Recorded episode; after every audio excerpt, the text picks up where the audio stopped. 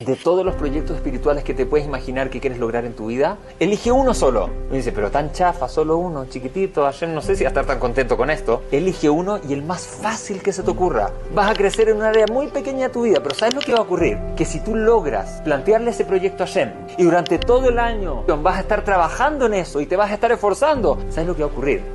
Que va a llegar el próximo año, Rosh Hashanah. Y Hashem te va a preguntar, oye, ¿qué onda? ¿Qué quieres lograr este año? Y va a llegar la persona y decir, Hashem, este año quiero avanzar en esta área. Y Hashem va a decir, wow, con la cabot, ok, aprobado. Ah, wait, wait, wait.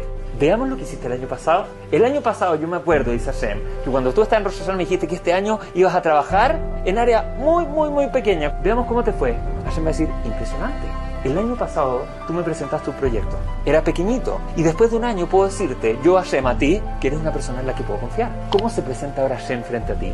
Abierto a escuchar. Eres una persona verdadera. Eres una persona seria en un proyecto espiritual de crecer en la vida.